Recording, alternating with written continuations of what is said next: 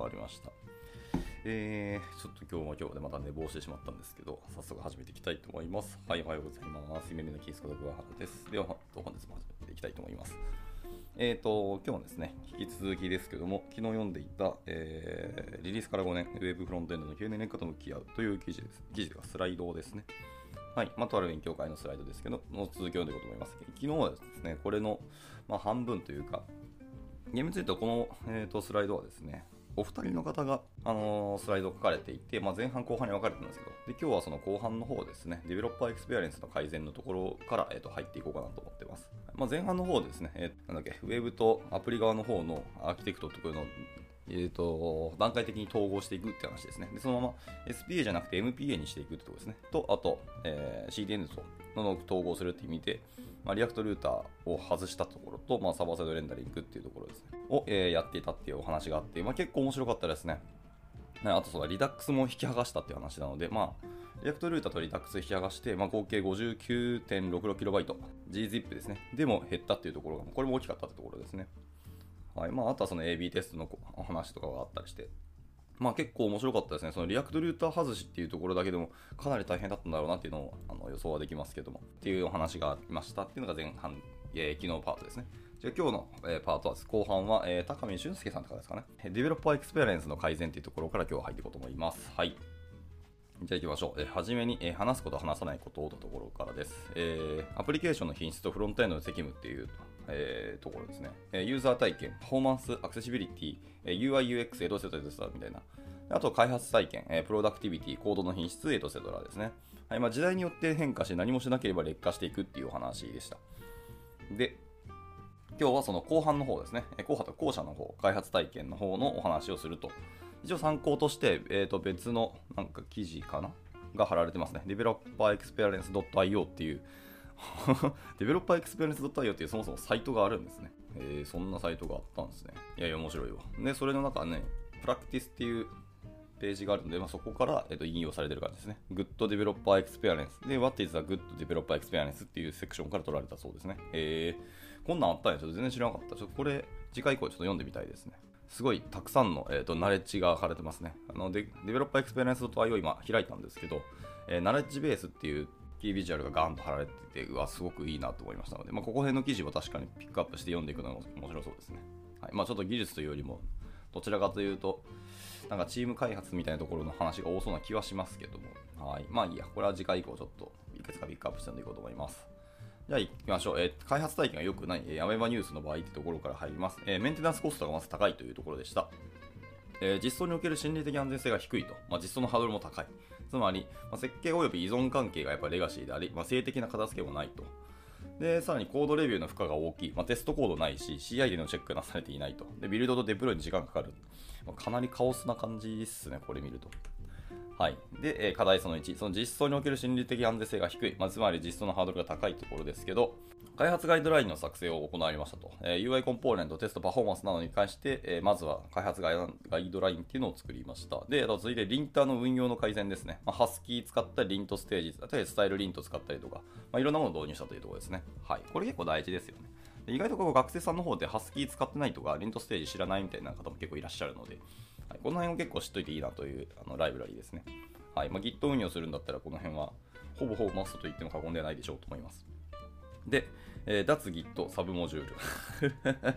なるほど、Git サブモジュールを抜けたかったんですね。まあまあ、一昔前結構皆さん使われてる印象ありまして、僕も何度か使いましたね、Git サブモジュールは。まあ、結構運用大変だったりするので、あんまり好きではなかったんですけど。あともう一個はやっぱ TypeScript 化をしたいねっていうところでした。で、えー、特に TypeScript 化の実装方針のところがなんかピックアップされてますね。はいまあ、できるだけ厳密に型付けをしましょうと。えー、 compilerOptions の strict オプションを true に。まあ、これはそうだよね。で、あであと、アット TypeScript ESLint スラッシュ ESLint プラグインの利用をしますと。あと TS マイグレートは利用しないということでした。はい。で、あとフェッチ周りなど重要なロジックをま優先して対応します。新規の開発では必ずタイプスクリプトで実装する。はい。これはいい話ですね。えー、フェッチ周りのお話ですね。えー、API リスリクエストとはレスポンスの型定義っていうのは OpenAPI を元に生成してフェッチ周りを、えー、お片付け、片付けをしたってことですね。これはうまい言い方してますね。はい。一応こっちはですね、github.com の、えーと、ドローポーの、えー、OpenAPI TypeScript っていうところの、えー、コードを参考にしています。これは現状だったんですかね。入れたのかどうかわかんないですけど、っていうのが名前載ってます。で、えー、CI でのチェックで、まあ、リントだったりテストだったり、まあ、パフォーマンスバジェットっていうところですね。パフォーマンスバジェット僕あんまりちゃんと見たことないんですけど、えー、まあ、これまだリンク貼られてますね。github.com の、えー、AI スラッシュ、え、サイズリミットっていうところですね。ようなリポジトリのリンクが貼られてるんで、まあまあちょっと興味ある人は見てみてくださいってことでした。なんか気になるな。まあ、あんまりちょっとやったことがなかったので、まあそもそもパフォーマンスバジェットっていう言葉そのそのものに僕あんま馴染みがそのないのでね、まあ、やっぱり触れないといけないなと思いつつですけど。で、あとストーリーブックですね。プロリーごとにちゃんとプレビューを出すようにしたっていうことだそうです。これも結構大きい話ですよね。やっぱりストーリーブックあるなしでレビューしやすさって結構違うので。で、さらにその、えー、プルリクごとの Storybook プレビューですけど、成果物をデプロイする CI ワークフローというのもちゃんと、えー、作成したらしいですね。で、生成したプレビュー URL をコメントで通知するようにして、えー、ローカルでのビルドを必要せず、ストーリー Storybook の実装を確認できる形にしたと。はあはあ、そういう感じですね。CI 周りの方に、えーと、組み込んだっていうことですね。なるほど。まあまあ、プルリクエストの時にあのディスクリプションに各メンバープルリクエストを作る人があのペッて貼るとかでいうわけではないんですね。まあ、この辺はなんかさすがって感じがしました。うちのチームはちょっと、あれですね、各実装担当者、例えば、とあるコンポーネント実装者の人が、あのプロリクスト作るときに、えー、一緒にストーリーブックのあの URL ですね、ローカルホストコロンなんちゃらの、えー、パスを指定するみたいなこともやったりしてますからね。はい。まあ、それはベタベタ書くわけではないってことですね。ていうのはなかなか参考になるな、こういうのって思いました。で続いて課題その3、えー、ビルドとデプロイに時間がかかるところです。えー、で、Webpack のバージョンを更新したそうですね。バージョン3からバージョン4に上げたと。はい。で、まあ、CI の移行、えー、ジェンキンス、おおジェンキンス使ってたんですね。ジェンキンスからサークル CI に移って GitHub Actions に移ったと。バージョン8だったんですね。うおー、すごいな。歴史を感じますね、これは。はい。で、えっ、ー、と、Webpack のバージョンの更新の話がちょっと、えー、取り上げられてて、まあ、そもそも Webpack バージョン3ではですね、ストーリーブックが動作しないと。あ、そうなんや、知らんかった。で、段階的にバージョン3からバージョン4への移行を目指していたと。で基本は公式のガイドですね。えー、webpack.js.org の migrate4 っていう、あのー、ページがあるんで、まあ、そのガイドに従ったということそうです。結果として、まあ、いわゆるそのモードオプションですね。Dev or Prod のモードオプションの指定によってまあ最適化が行われましたと。で、えプロダクションの場合で平均ビルド時間が約10秒ほど改善したと。うわ、でかいですね。えー、ビフォアで、えー、35,213ミリ秒なんで、まあ、35秒ですね。が、えー、アフターで、えー、25,018秒なので、まあ、25秒になったと。まあ、それでもでかいっちゃでかいですね。まあ、アプリケーションが大きいからかもしれないですけど、それでもまあ、ビルド時間10秒改善するって結構大きいですよね。まあまあでも、そもそも25秒もちょっとでかい気はしますけど。で、まあ、CI の移行で続いて、Jenkins to GitHub Actions です。えー、で、ノードバージョンをまず上げたと。バージョン8からバージョン14まで。はい。で、各モジュールをあとキャッシュするようにしたことで、まあ、ビルドの実行速度が改善になりましたよ。まあまあ、サークル CI もそもそもキャッシュ機構があったはずなので、サークル CI 上でやるだけでもだいぶ早くなったと思いますけど、さらにまあ GitHub Actions を使ったってところですね。で、まあ、アプリケーションのビルドが約1分半ほど短縮した、すごい体験ですね。逆に Jenkins ってそんだけ重かったんだなっていうところですかね。あの、キャッシュしなかったからかもしれないです。毎回毎回全部インストールして、あの全部ビルドしてってなるとそうかもしれないで。あとはコードですね。コードベースで、えーと、ワークフローを管理できるようになった。まあ、いわゆる YAML ですね。を書いたってことだそうです。で、まあ、いろいろ改善して、まあ、一応まとめですね、続いて、はい。まとめ、えまあ、レガシーなアプリケーションの開発体験を、まあ、様々なアプローチで改善することができたよと。で、サービスの安定リリースだったり、まあ、リードタイムの改善に寄与することもできたよと。で、まあ、様々なエコシステムに対する理解も深めることができましたよと。で、何もしなければ、やっぱり劣化していく、まあ、計画的なメンテナンスが必要だねって。で、最後ですね。え刷新っていうのはアプリケーションの要件であって、プロダクトの性質に応じてま柔軟にやっていきましょうっていうところが、まあまあ、まあなんかその、その通りだっていう感じがしますけど。というわけで、まあ以上で、えっ、と、2つ目の方の記事ですね。 Developer Experience の改善っていう話ですね。が終了で、この、えー、スライド全体としてリリースから5年、ウェブフロントエンド経営の入れ方も向き合うっていうところ自体が、まあ、終了になるよというところでした。まあなんかやっぱりそういうドラスティックな変更のお話って、なかなか聞けないし、やっぱりその中で出てくる課題だったりとか、技術的な問題点とか、あの課題点っていうのはすごく参考になるお話がたくさん多いので、はいまあ、あの貴重なお話を本当にありがとうございましたというところです。本当はそのですね、実際のあの話の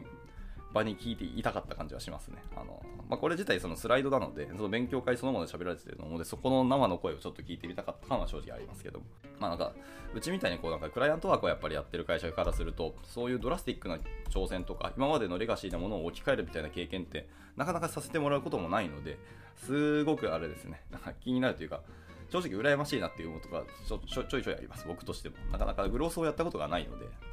こういう話っていうのはすごく参考になるなと思いました。じゃあ、えっと、残り時間ですね。残り時間ちょっと短いん、残り時間でですね、せっかくさっきあのリンク貼られていました、その、developerexperience.io のところのプラクティスから、えー、Good Developer Experience っていうあのページがあるので、そこをちょっとささっと読んでいこうかなと思っています。はい。まあ、そんなに長くなさそうなので、まあ、読んでいこうと思います。はい。Good Developer Experience っていうお話ですね。まあ、TLDR からちょっと入っていこうと思いますが、えー、まず TLDR ですね。えー、まあ、開発者を幸せにすること、そして彼らを幸せにし続けることを忘れないでくださいという、なんかすごい、なんか、あれですね、お手紙的な一言から始まりましたね。はい、じゃあいきます。えー、What is a good developer experience? です。えー、まあ、良い developer experience とは何でしょうかというところですけど、あ developer experience、まあ、この、えーと、記事では DX を始まります。えー、DX は、えー、開発者があなたの製品を使っているとき、あるいはあなたの製品で作業しているときに感じる経験というのを表します。でそれはポジティブな感情だけでなく、まあ、ネガティブな感情のパッケージでもありますと。はあで多くの企業では DX を扱うことはユーザーエクスペアレンス、UX をできるだけ良くすることの二の次になりがちです。まあ、仕方ないと思いますけど。で、え、このアプローチは残念なことに、え、開発者もユーザーなのですよということです。はい。で、彼らはあなたの製品、フレームワーク、ツールなどを使って何らかの使用経験を持っています。え、この経験が良いものになるか悪いものになるかははい、あなた次第です。しかし、彼らの満足度と、え、幸福度っていうのがあなたのプロジェクトの成功に不可欠であるってことも忘れないでください。え、開発者が幸せであれば、え、長期的に、え優れたソフトウェアっていうのがやっぱり生まれますと。で、ポジティブな、え開発体験がえー、あれば、開発者は幸せで満足し、チームを去る可能性も低くなります。えー、私たちは優れた DX を次の4つの要素で定義してますよということです。めちゃめちゃありがたい言葉をかけてくれますね。僕らもユーザーの一人だよって、なかなかそうですね、開発者、実装の方は、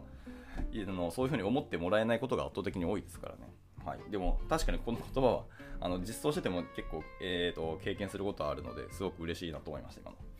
はい、で、まあ、その4つの要素、1つ目ですね。えー、まずは、えー、適合するアーキテクチャですね。フィッティングアーキテクチャです。えー、シンプルなアーキテクチャとより複雑なアーキテクチャの妥協点を見つけましょうと。えー、シンプルだと後で苦痛が大きくなり、まあ、複雑だと今苦痛が大きくなると。で、プロジェクトのチームの規模を、えー、考慮しましょう。で良いアーキテクチャというのは壊れにくく、えフィードバックループが短く、まあ、インストロペクションに、え優れているということだそうです。はい。まあ、初期コストどこまでかけられるかっていうのと、まあ、長期的なことを視点にどこまで、えシンプルにするかっていうのは結構難しい話ですけど、まあ、お金とリソースの話が出てくると思うんで、あれですけど、あまりにもシンプルすぎると、まあ、今後のアーキテクチャ的には、あの苦痛が大きくなるのは確かにそうですよね。あの大体アプリケーションはどんどんどんどん大きくなっていくのはよくある話なので、あまりシンプルすぎるのも良くないよねっていうのは確かにありますね。はいまあ、ただ、オーバースペックにするのは、えーと、時期尚早な感じもありますので、まあ、この辺のバランス取りましょうということだそうです。で続いて2つ目、えー、グレートツールですね。良い優れたツールを使いましょうと。はい、えー、可能な限り自動化をしましょう、えー、繰り返される作業というのは疲れるものです。えー、自動化することでチームは構成を、えー、構成とかアーキテクチャを理解することができますよということですね。優れたツールというか、まあまあ自動化をしようという話ですね。で続いて3つ目の要素は、え、プロセスによるバックアップだそうです。えプロセスっていうのは、え自動化されたチェックリストとして機能し、え毎回行う必要のある一貫したステップっていうのを提供します、えプロセスを定義することでチームの規律を守ることができます。まあ、QA、えデプロイメント、フィードバック、そしてあなたの会社が十分な規模であればオンボーディングのためにプロセスっていうのを使いましょうと。で、ラスト4つ目ですね。無毒なチーム文化、無毒。まあ、 non-toxic team って書いてあるか、まあ、まあ確かに直訳するとそうですけど、はい。まあ、読んでいこう、えー、会社の目的を明確にするということです。えーお金を稼ぐことだけが目的であってはならない、え、カルチャーそのものがあなたが会社とチームにインストールできる最も重要な brainware ですね。まあ、脳の中で動くソフトウェアのことを brainware っていうらしいです。というものです。えー、で開発者が取るすべ、えー、ての決定というのは、そのインストールされた brainware を通してフィルタリングされます。で開発者が行うすべての決定というのは、えー、インストールされた brainware によってフィルタリングされ、えー、もし彼らが brainware に同意しないなら、それを無視するようになりますよということです。これはなんか組織文化とか、えーと、チームビルディングとかの話に近い気がしますね。その結果、えー、 brainware というのがあの確立されていくような気がするので、えー、どうやってどういうものをインストールさせるかっていうところになるので、結果的にはその組織とチームとかの話だと僕は感じました。まあでもそれは本当に大事なことだと思いますのでね。なかなかこれいいお話ですね。開発者もちゃんと一つの人間であり、まあ、一人の一つのシステムであるみたいな捉え方をしてて、なかなか興味深いなと思いましたね、これは。で、あとは、えー、なんか、Why you might want the good developer experience 書いてますからね。はあ、違うわ。えー、優れた developer experience を求める理由ですね。なんでっていうところなんですけど、はい。っていうのが、まあ、いくつかバーっと、あの、箇条書きしてるんで、あとだらだらちょっと読んでいくと思います。えー、一つ目ですね。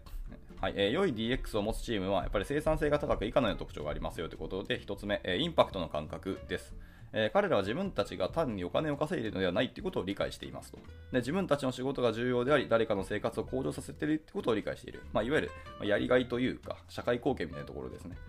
という、まあ、お金そのものではないけど、ちゃんとしたその P があるよっていうところですね。まあ、これは確かに結構大事なことだと思います。あの何のために開発してるか分からなくなった時あの開発者すごいモチベーション下がりますからいくらその会社のためとかお金のためって分かってもそのためだけにあのコードをかける人って意外と少なかったりしますね。あとまあ技術大好きっ子で技術ばっかり触れていればいいよっていう人はまだ別かもしれないですけど僕の経験上意外とそういう人は少ない感じがしますけどね。はい、続いて、えー、大きな当事者意識と責任感というところです。はいまあ、成功に責任を持つ、えー、チームのメンバー全員が、えー、会社の成功に責任を感じていただければなりませんと。これも結構大事なことかもしれないですね。あの意思の統一じゃないですけど、まあ、統一することがあのマストというわけでもないが、やっぱり方向性一緒であれば、方向性とそのモチベーション的なところが一致していれば、やっぱり大きなバリューが出るなそうなので、ま、ここは結構重要です。で、あと、やっぱ責任感を持ってもらえるかっていうのは、やっぱあんま無理強いはしたくないですけど、やっぱり持ってほしいなっていうのが、このやっぱマネジメントとかリーダーシップをしたことある人は、みんな思うと思うんですよね。たそういうチームであればあるほど、やっぱり頼りがいもあるし、あの僕も僕で頑張ろうっていう気にはなるのでね、まあ難しいところです。責任感っていう言葉を、ちょっと最近は扱いづらくなったっていう正直ありますけども。はい、続いて、えー、共通の目標ですね。あ、コモンゴールっていうところです。はい。チーム、部門、そして、えー、全会社全体と、えー、共通の目標というのをしっかり持って認識合わせしましょうというところだそうです。まあ、これはもうそのまんまですね。続いて、え親しみやすさと誠実さです。え私たちはこれを Hey Bro 文化と呼んでいます。はい。まあ、ブロっていうのはあの多分兄弟 TV のブラザーの頭の文字3文字ですね。Hey Bro カルチャーです。と呼んでいます。私たちは大きな敬意を持って誠意を尽くすっていうことを重視していますよと。続いて、えー、失敗を許容するっていう文化ですね。はい、えー、開発者は勇気を出してリスクを取るべきです。しかしリスクは常に計算されたものであるべきで、えー、開発者は全てのコードがどれだけのブームを引き起こすかっていうのを意識しなければならないということだそうです。まあ、ここも難しい観点ですね。あんまりリスク取りたくはないのも事実としてありますけど、ただ一方でやっぱりリスクを取らなければ新しいものを生み出せないというのも事実としてあるので、だそのリスクっていうのがどういうものかっていうのはあの計算されてあるものがあるっていうのはよくある話ですね。ただそのリスクが計算されるべきっていうのはいいんですけど、そのリスクによってどれだけ工数かかるのってそんなことは分かるわけないので、それを求められ求めるっていうのもなんかね、きついなと思いますよね。なので、まあ、どういうリスクがあるかっていうことの、なんか、影響範囲的なものはあのある程度考えられた方がいいとはもちろん思いますので、まあ、そういうお話かなとはちょっと感じました。はい、続いて、えー、悪い DX を持つカルチャーの特徴っていう話です。次は悪い面の方ですね。はい、えー、1つ目は責任転嫁だそうです。まあ、チームメンバー仕事が、えー、うまくいかないことを互いに非難し合うことがありますと。えー、これは重要、え、非常に有害なことだが、まあ、よくあることでもありますと。そうですよね。なんかあったりうまくいかなかった時、大体他者批判しがちですよね。とか。あのよくあるのは、あの障害が起きた時にあの犯人探しをするみたいなところですよね。僕は犯人探し本当嫌いで、まあ、結果的に最後のその実行したのがこのメンバーだったりするっていうのはあるかもしれないですけど、チームで起こしたことでしょって普通に僕は思うんですけど、なのに、あの君が起こしたんだよっていうので、君の評価が下がったってなるのは僕はなんかナンセンスだなと思いますけどね。まあまあ、なんかそういう話もよくあるなって思いました。まあ、責任転嫁でも良くないよねってことですね。続いて、えー、失敗した時のペナルティが大きいと。もうこれも悪いカルチャーですね、確かに。まあ、例えばその上司があの期限に間に合わなければ解雇もあり得るみたいなことを言った場合ですね。まあ、なかなかあの日本という国ではそのそんな簡単に解雇できないように良くも悪くもなってるんで、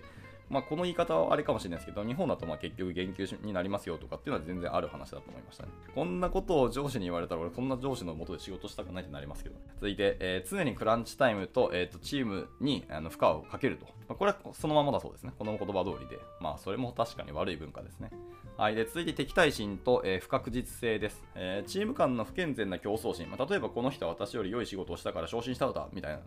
というところがあるっていうのがまあ悪い文化ですよってことですね。これもまた難しいですね。お前一人が仕事したんじゃないよっていう話ではあるし、あの結局他の人たちのあのいろんなあの協力のもとビジネスは成功しまして、プロジェクトも成功すると思っているので、まあ、その結果、まあ、例えばこの人がコアな実装したとか、すごく難しいところを担当したっていうのはもちろんあると思うんで、そういうところは評価されると思いますし、それはチームメンバーみんなが評価してくれると思うんで、結果的にちゃんとそういう人は昇進するとは思いますけどね。だからそういうあのよくよくない競争心を持つっていうのはやっぱよろしくないよねっていうのはやっぱありますね。仲間っていうよりも単純になんか、ビジネスなライバルというという風な視点で一緒のチームで仕事をするってことですからね。まあ、良いライバルならいいんですけど、この視点はあんまよろしくないなと感じました。で、続いて、えー、責任の希薄化ってとこですね。まあ、これラストだ。はい、大企業では誰も責任を取らないように感じることがあります。まあ、こういうような勇気がいることです。はいまあ、すみません、失敗しましたという勇気がやっぱり大事ですねと。責任を取ることはやっぱり非常に重要だというお話ですね。はいまあ、責任自体の希薄は多分企業として本当にやばい、 bad case なので、もしそういうことが起きてるんだったら、あのテコ入れをする必要がやっぱあると思いますけどね。はい、というところで、えー、っとこの記事自体はあと終了ですね。ああと他にいろんなところの、えー、っと記事のリンクが貼られているので、まあ、それを見てみてくださいということでした。はい。まあ、1つ目、一応、 good developer experience ですけど、そもそもこのデベロッパーエクスペリエンス .io の記事、記事というかサイトですねかなりたくさんの記事があるので、合計で今106個の記事があるんですけど、一個一個なんか確かに短いので、まあ一個一個パーッと見ていくのも全然良さそうだなと思いましたね。一応カテゴリーとしては、えーと、いくつかあって、 research analysis と、え、 building team と development、あとローンチ、メンテナンス、あと phase out。phase out の記事があるんだ。へえ、面白い。みたいなカテゴリーで分かれてるんで、まあ、興味ある方は見てみてください。これもちょっと後ほどツイートしますね。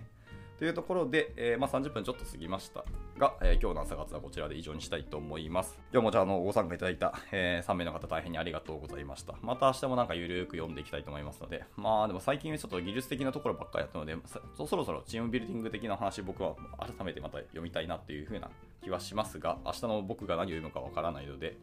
えー、確定はしないということだけ言っておきます。はい。というわけで、じゃあ、今日はこちらで終了したいと思います。はい。また水曜日、今日は1週間中日ですね。